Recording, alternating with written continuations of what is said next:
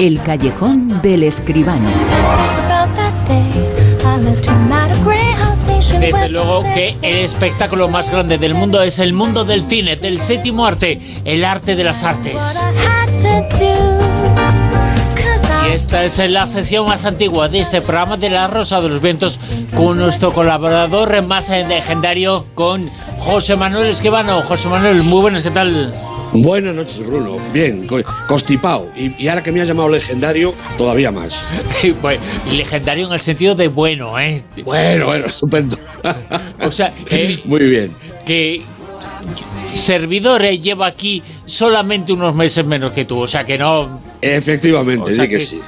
que, que, bueno, que La Rosa de los Vientos se lleva 25 años en antena, algunos llevamos casi casi esos en 25 años, pues sí, pero pues tú siempre hablando de cine, del mayor espectáculo del mundo, un espectáculo que lo ha pasado mal, sobre todo las salas de cine, el cine no es que lo haya pasado mal, sino las eh, salas de cine en esta pandemia, pero pero parece que por fin, por fin se empezaron a recuperar un poquito hace unas semanas, se llegó a los 5 eh, millones de euros de recaudación hace dos o tres semanas, luego bajó un poquito y ahora ¿cómo está?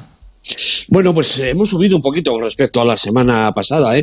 ¿eh? hace 15 días, vamos, la semana pasada eh, la taquilla subió como un 8% y se ha quedado pues en el umbral de los 5 millones, esa cifra eh, mítica, ¿no? A partir de la cual empezamos a pensar que igual hay recuperación, ¿no?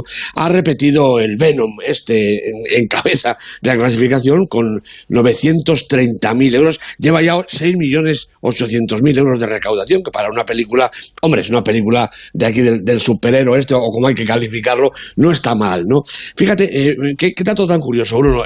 La segunda película, este pasado fin de semana, ha sido El último duelo, la película de Ridley Scott, de la que yo creo que hablaremos bien esta noche. Ha quedado la segunda con 600.000 euros. Bueno, pues es la vigésima película en taquilla en todo el año, pero es la cuarta entre todas las que no son continuaciones, secuelas, revisiones, segundas, terceras, cuartas partes, ha habido Tiempo, Jungle Cruise y Madres Paralelas. Y después el último duelo. De las 20 primeras del año, 16 exactamente son revisiones, continuaciones, en fin, este tipo de películas que nos trae sobre todo el cine americano. Me parece que es un dato bastante significativo. ¿eh? El cine europeo ha tenido durante decenios y decenios muchas luces y sobre cine europeo hablamos esta noche en la información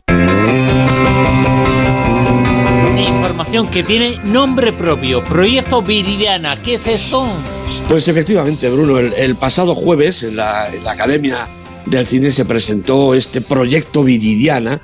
Allí estuvieron eh, representando a los eh, exhibidores Silvino Puig y Rogelio Delgado, dos nombres importantes, junto con Benito Zambrano, director de cine, que es el padrino de, esta apuesta precisamente de los exhibidores por el cine europeo. Bueno, un proyecto que tiene el patrocinio de Europa Cinemas, Europa Media y Collaborate to Innovate, es decir, los programas de la Unión Europea para apoyar al cine, y que consiste en una red de cines que reúne ya a 21 ciudades de 13 comunidades autónomas con un total de 219 pantallas, que no está mal de momento, ¿no?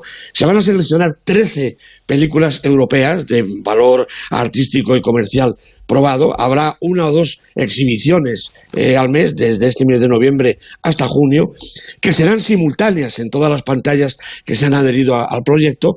Y en uno de los cines, en uno de ellos, estará pues el director de la película o alguno de los componentes eh, importantes. Decía uno de los exhibidores, traeremos a Marion Cotillard. Bueno, pues yo ese día, desde luego, no fallo, ¿no? Mm. El director, después de la película, o el, representante del casting de la película, conectará por videoconferencia mediante un código QR con el resto de las salas que estén conectadas para que todos los espectadores de los cuatro rincones de España puedan interactuar con él.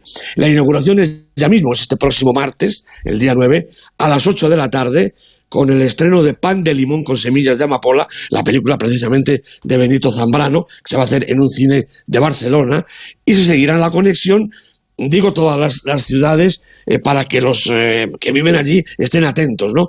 Bilbao, Vitoria, Durango, Guecho, Cádiz, Córdoba, Sevilla, Guadalajara, Huesca, Madrid, Las Palmas de Gran Canaria, Murcia, Palencia, Palma de Mallorca, Valencia y Valladolid. Hay que estar atentos, aunque de todas maneras las sesiones se espera que tengan apoyo especial mediante publicaciones en las webs, en las redes sociales y por supuesto cada cine fijará el precio de la entrada que se entiende que será siempre eh, pues especialmente rebajado, no el precio de taquilla normal, sino quizá un poquito menos para que el público pueda acudir a estas sesiones que como digo serán el estreno de la película, una película europea generalmente no española. El, estreno sí, pero las otras serán películas europeas.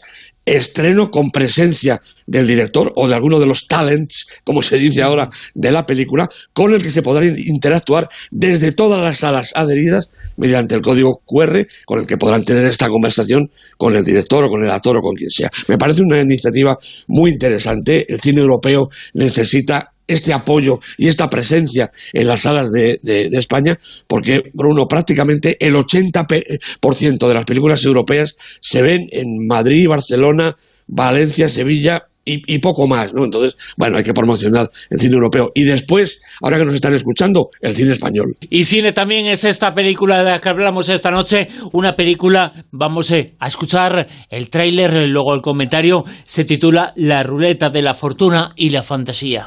Eso suena erótico. ¿Verdad que sí? ¿Cómo has estado? Eh, ¿Escuchar el qué?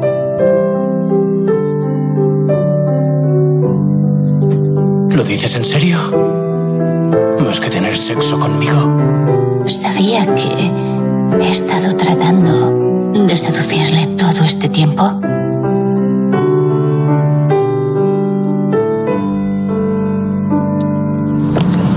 ¡Qué sorpresa! Tiene con, título propio, con nombre propio, La ruleta de la fortuna y la fantasía. Y el comentario es, José Manuel. Bueno, pues es un, título de momento bastante poético, creo yo. Es un título muy original. La película la ha dirigido Ryusuke Yamauchi, la producción es de Sabarada y de Satoshi Takada, el guion es del propio director, Yamaguchi, y algunas de las protagonistas son Kotone Furukawa, Katsuki Mori y Fusako Urabe. Bueno, de este director, Ryusuke Yamaguchi, eh, director japonés de 42 años, yo he visto dos de sus nueve películas eh, documentales aparte. Drive My Car, que ganó el premio al mejor guion en Cannes y que se acaba de presentar en San Sebastián, y esta que llega ahora, que ganó el gran premio del jurado en Berlín este año. Dicen de Yamaguchi que es la nueva figura del cine japonés, y yo, a la vista de estos dos filmes, que son de este año los dos, pues no lo pongo en duda. Bueno, La ruleta de la fortuna y la fantasía, esta película, contiene tres relatos sin relación aparente, pero que tienen en común el retrato, yo diría, de la joven sociedad nipona de clase media, con sus relaciones presididas por los afanes comunes, el trabajo, el amor, el sexo, el erotismo, desde luego, los enredos, lo previsible y también el azar, y el paso del tiempo. Son trozos de la vida misma contados con tanta sencillez como profundidad. El primer episodio se llama Magia o algo menos reconfortante y lo protagoniza una joven modelo que intercambia confidencias con su mejor amiga. Esta le plantea cómo conducirse con un supuesto pretendiente, bueno, una, una posible relación que no ve nada clara. Y ella, pues no es capaz de resolver sus dudas y pronto sabremos por qué. El segundo capítulo tiene por título Una puerta abierta de par en par y cuenta el encuentro entre un profesor convertido en escritor de éxito y una exalumna Mm, perturbada, excitada, diría yo más bien, por su libro. Ella casi lo asalta en su despacho y el hombre, un modelo de estoica impavidez, intenta resistir, pues eso, sin cerrar la puerta, como dice el título. Y el último episodio, una vez más, transcurre en un mundo sin Internet ni redes sociales. Un, virus tremendo ha causado una caída general del espacio digital, aunque eso no parece afectar demasiado a las protagonistas.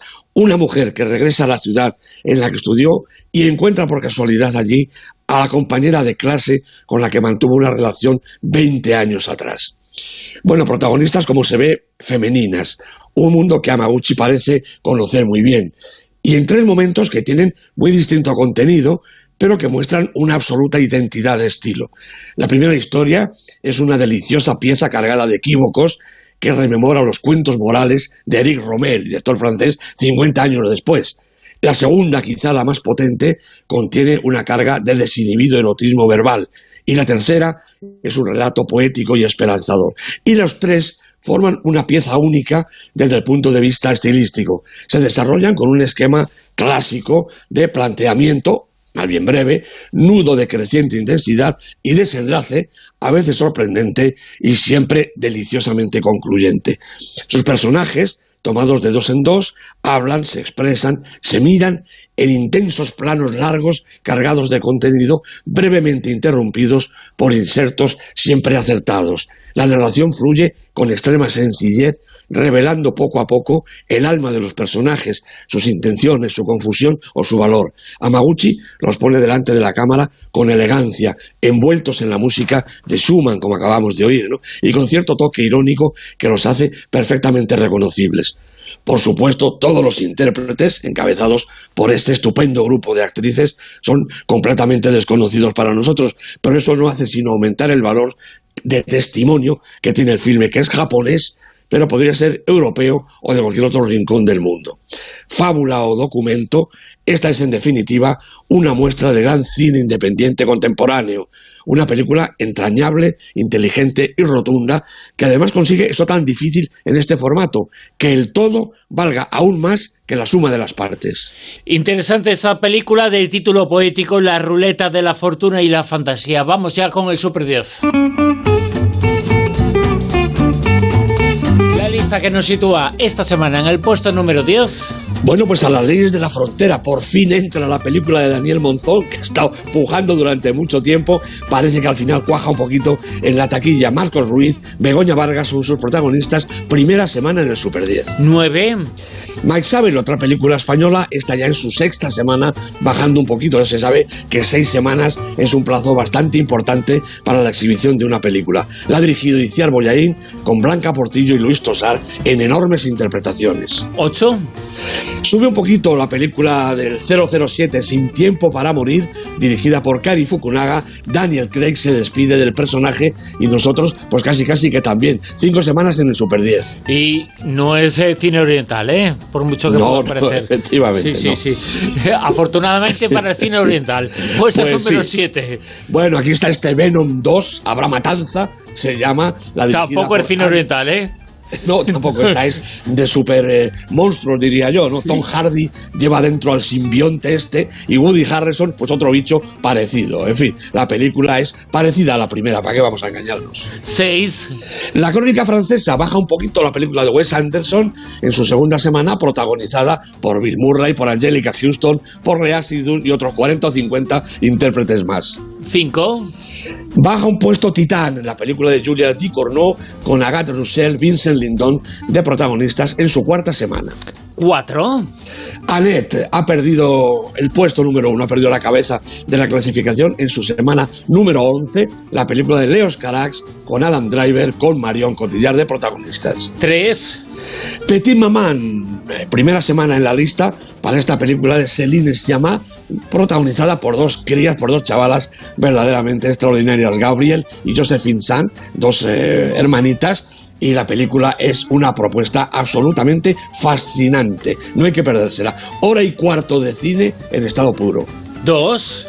Benedetta repite posición en su quinta semana, la película de Paul Verhoeven, la historia de esta monja muy especial, protagonizada por Virginie Efira y Charlotte Rampling. Y vamos a ver una puerta, dar una oportunidad a la joven promesa, a los becarios que están en el puesto número 1. Pues nada menos que El último duelo, la película fantástica de Ridley Scott, un subidón del 20 al 1 de golpe. Todo el mundo se ha rendido, creo yo, en líneas generales a la película de Scott. Matt Damon, Adam Driver son los protagonistas. Primera semana, película de la semana, campeona de la semana, El último duelo. Eh, lo comentaba yo en tono jocoso, pero es espectacular que alguien eh, con esa edad, eh, con esa trayectoria, vuelva al puesto número uno y recoja tantas y tantas eh, buenas críticas y comentarios ante esta película, a esta, ante esta nueva obra que está en el puesto número uno en nuestro país, eh, pero que está en el puesto número uno en muchos eh, países del mundo. Es una película importantísima a nivel internacional de uno de los grandes de la historia del cine de Ridley Scott. ¿eh? Efectivamente, y además es una película, eh, bueno, pues de época, el siglo XIV, eh, pero es una película con un contenido tan actual y tan interesante que realmente la hace de obligado, de obligado, de obligada presencia. José Manuel Esquivano el Callejón, mil gracias, hasta la semana que viene. Gracias a ti, Chao. Bruno, un abrazo. Chao. En Onda Cero, La Rosa de los Vientos.